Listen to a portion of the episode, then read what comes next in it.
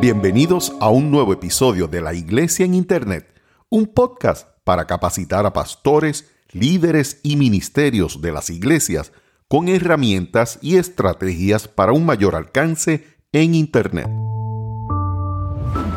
Mi nombre es José Irán Rivera, un apasionado por el crecimiento de la iglesia como cuerpo de Cristo y su desempeño en el Internet.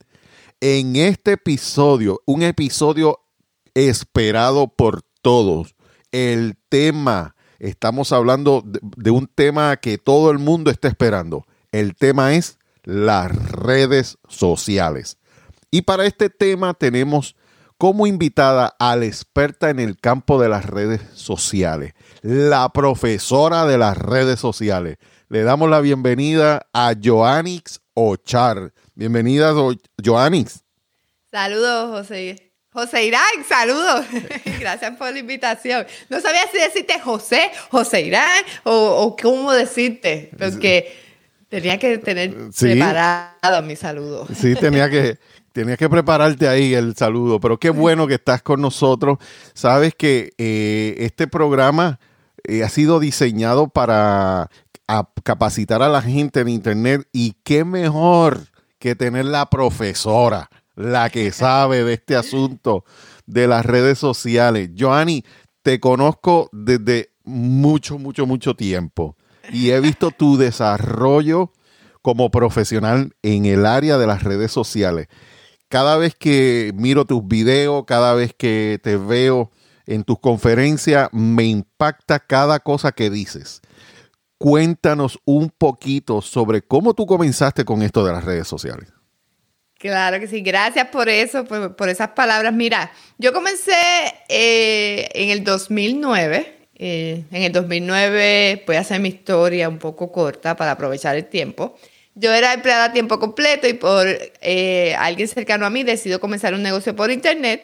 Buscando qué negocio comenzar, me topé con un artículo que hablaba sobre social media y ahí algo hizo clic en mi mente y yo dije, esto es lo que yo quiero hacer por el resto de mi vida, eh, ayudar a las personas con su mercadeo en internet y las redes sociales. Así que desde ese momento, eso es lo que yo desayuno, almuerzo y ceno, eh, mercadeo en internet y las redes sociales. Así fue que comencé. Y me gusta que digas lo de la profesora, porque sabes que cuando yo comencé a enseñar, mis estudiantes, mi grupo, me decía la teacher. la, la teacher. Oye, esto, Joannis, ¿cuál es el término correcto de lo que tú enseñas en las redes sociales, para las redes sociales? Yo soy especialista en mercadeo digital, ¿verdad? Eh, ayudo a dueños de negocio con su mercadeo en Internet y las redes sociales para dar a conocer su negocio, atraer prospectos y aumentar las ventas. Eso es lo, lo correcto. ¡Wow! ¿Para qué fueron diseñadas las redes sociales? En un principio, las redes sociales, el objetivo, ¿verdad? De un principio era poder conectar con amigos y familiares. El caso de Facebook comenzó con la idea de conectar un grupo de personas que estudiaban en una misma universidad. Luego se han ido expandiendo, ¿verdad? A conectarte con amigos y familiares y surge en el camino la oportunidad de utilizarlas para llevar tu negocio, dar a conocer tu negocio o tu organización. Quiere decir que ahí es donde entran las redes sociales para los negocios. ¿Y cómo, ¿Cómo es la forma correcta de utilizar las redes sociales? Eh, la forma correcta, yo siempre digo, yo siempre doy este consejo a todo el mundo, ya sea para negocios o para utilizarla, ¿verdad? Como persona, es utilizarla de la misma forma que tú actúas fuera de las redes sociales. Porque las personas piensan que el mundo de, las redes sociales y el Internet es una cosa y el mundo real es otra. Y no, es lo mismo. Quiere decir que los mismos valores y las mismas reglas que aplican afuera del Internet es lo que tú tienes que aplicar a tus redes sociales. Si tú no vas a ir a la calle y pararte frente a una persona que no te gusta su ropa y decirle, mira qué ropa fea esa, tú no lo vas a hacer en, Facebook. Eso es un ejemplo de cuando yo digo actuar de la misma manera. Si tú no lo vas a hacer fuera del Internet, ¿por qué hacerlo en Internet? Interesante. Me encanta ese término de, comportarte de la misma forma que te comportas en la calle, porque definitivamente tenemos que dar un testimonio dentro de una y dentro de otra las redes en las redes sociales. ¿Qué, qué tipo de hay diferentes tipos de redes sociales o cómo es que se divide este asunto? Porque yo veo Instagram, veo Pinterest, veo cada cosa como para un uso diferente. Cada red social tiene su, cada red social tiene su estilo, cada red social tiene su formato de, de, contenido. Por ejemplo, tenemos un Facebook que es la red social número uno y es donde yo recomiendo que todo el mundo esté, ya sea perfil personal o negocio. Eh, tenemos Instagram. Eh, déjame hablar de Facebook primero. Facebook tú puedes compartir escrito, puedes hacer videos grabados o en vivo o puedes compartir fotos. Eh, adicional a que tiene una plataforma de anuncios que yo vivo que la amo, como yo digo. Este, luego está Instagram, que Instagram es de Facebook. Facebook compró la red social Instagram. En donde Instagram ya es un poco más para compartir lo que tú haces día a día, las historias de Instagram. Puedes hacer también videos en vivo, puedes compartir fotos. El Instagram es como que más para conectar con una audiencia. Tenemos YouTube, que es para video, definitivamente, eh, que es ahí donde tú puedes compartir con, tu audiencia tus videos. Pinterest, que es una red social donde tú puedes compartir imágenes y contenido de valor relacionado a un negocio y es la número tres, ¿verdad? Para llevar tráfico. Que las personas creen que Pinterest no es muy bueno para negocios, sin embargo, funciona súper bien para llevar tráfico porque las personas van a Pinterest a buscar algo que quieren, que es lo interesante. Interesante esa. esa. Ese fue un buen tip. es interesante porque la dejan como para un lado, pero sin embargo ahí es donde más las personas van a buscar algo que necesitan o que quieren hacer y tú puedes pues presentar lo que tú tienes ahí.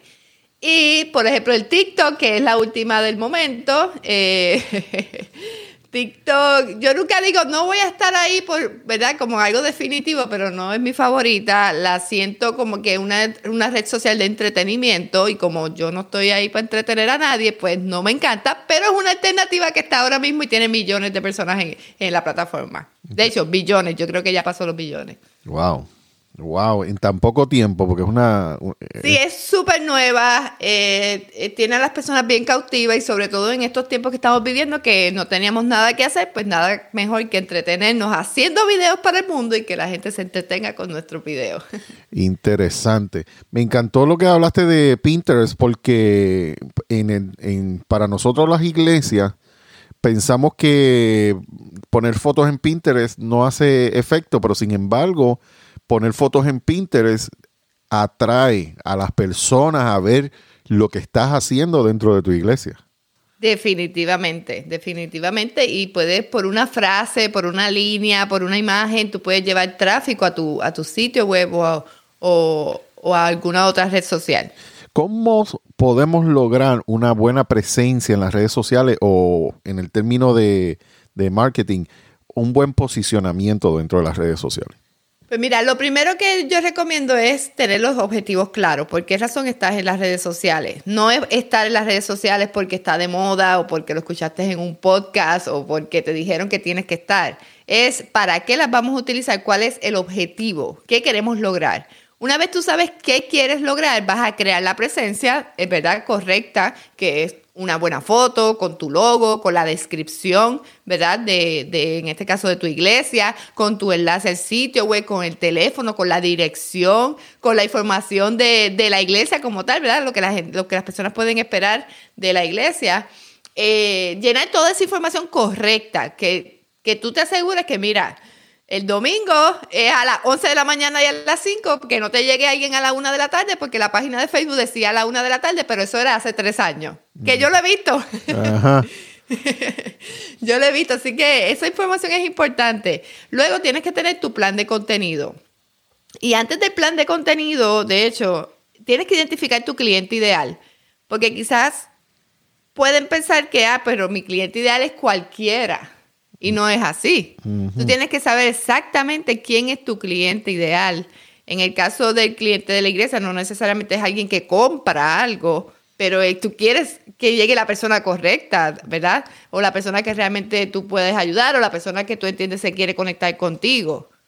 Y no pueden decirme, es todo el mundo. y, y a veces me dicen, sí, es que es todo el mundo.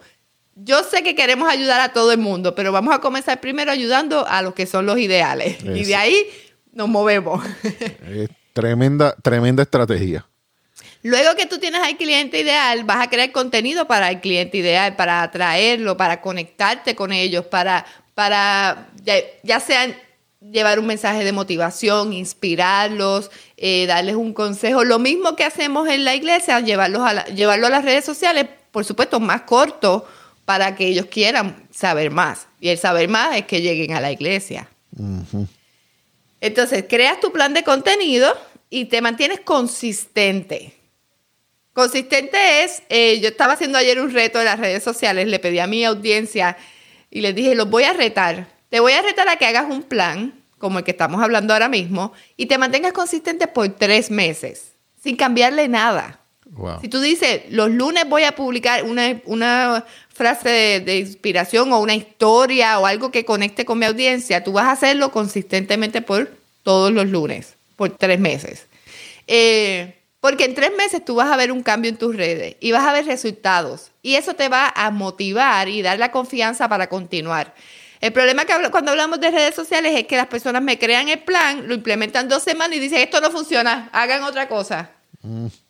Porque tenemos el pensamiento equivocado de que las redes sociales es rápido, es al momento, es miles y millones de personas que van a llegar. Y eso sucede pero no es lo normal. Así que. O sea que este asunto de pensamiento que eh, tráfico orgánico, crecimiento orgánico, eso, ¿cómo se ve eso aquí? El tráfico orgánico y el crecimiento orgánico funcionan, ¿verdad? Eh, eh, algo que el pensamiento equivocado es que el orgánico es gratis, pero no es así, porque para que tú publiques algo orgánico que llegue a miles y millones de personas, o sea, que lo compartan, tiene que ser una buena pieza de contenido y crear una buena pieza de contenido toma tiempo y el tiempo es dinero, así que no hay nada gratis ahí.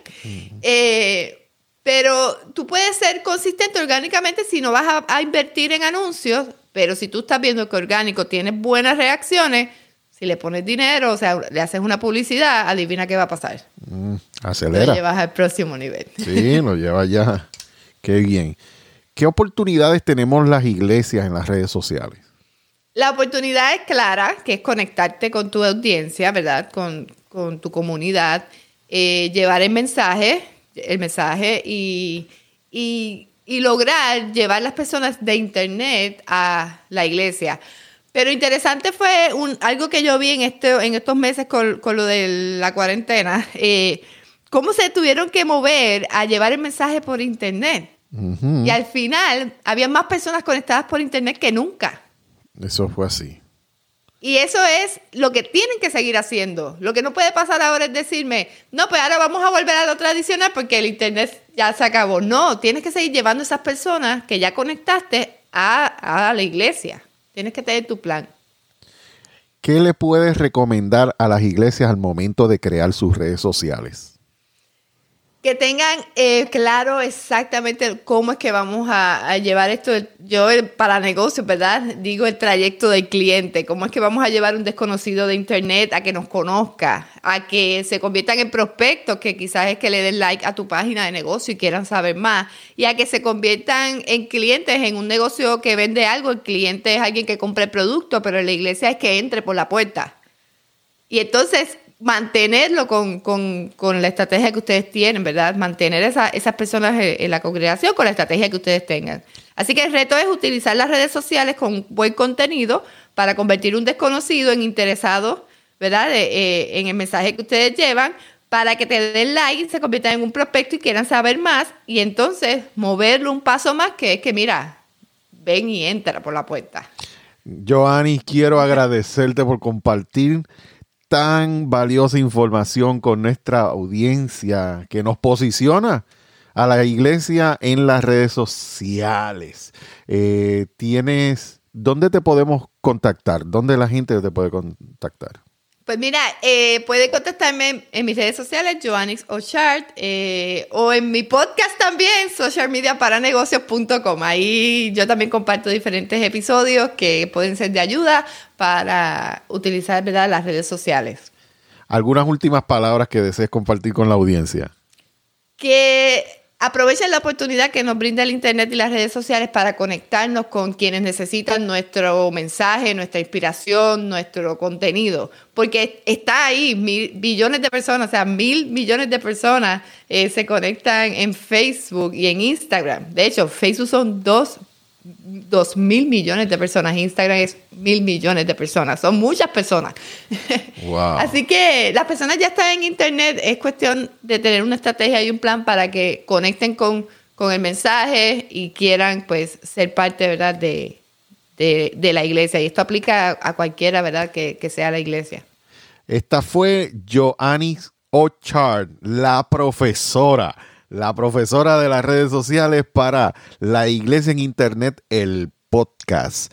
Por favor, deja tus comentarios en el encasillado e inscríbete en nuestra página www.laiglesiaeninternet.com para que recibas cada episodio de nuestro podcast y mucha más información que te ayudará a crecer y maximizar tu iglesia en internet. Cada día es un día oportuno para hacer grandes cosas en el reino de Dios para su gloria. Este que te habló es tu amigo y hermano Pastor José Irán Rivera y escuchaste un episodio de la iglesia en internet. Será hasta la próxima. Dios te bendiga.